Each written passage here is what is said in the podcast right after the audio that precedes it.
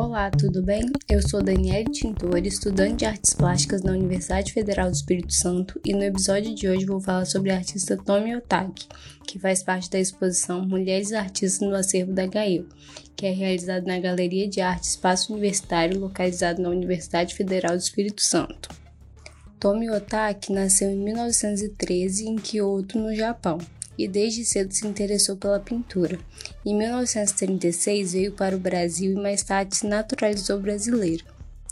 Tomi Otaki começou sua carreira de artista aos 40 anos de idade, primeiro como pintora de figurações prosaicas e mais tarde como abstracionista.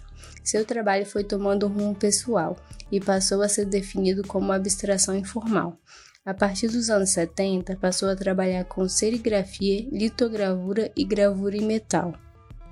Nos anos 80, a artista passou a utilizar uma gama cromática mais intensa e contrastante. Sua maestria no uso das cores lhe rendeu popularidade entre os estudiosos e o público em geral. Sua obra se destaca pela pintura, mas também pela gravura e escultura. Em São Paulo, é comum ver algumas de suas obras espalhadas pela cidade, como em metrôs e prédios. A artista participou de diversas mostras nacionais e internacionais, incluindo mais de 20 bienais e recebeu diversos prêmios. Em 2000, foi fundado em São Paulo o Instituto Tomi Otaki, criado por Rui e gerido por Ricardo, seus dois filhos arquitetos. O Instituto é um centro artístico localizado na capital paulista.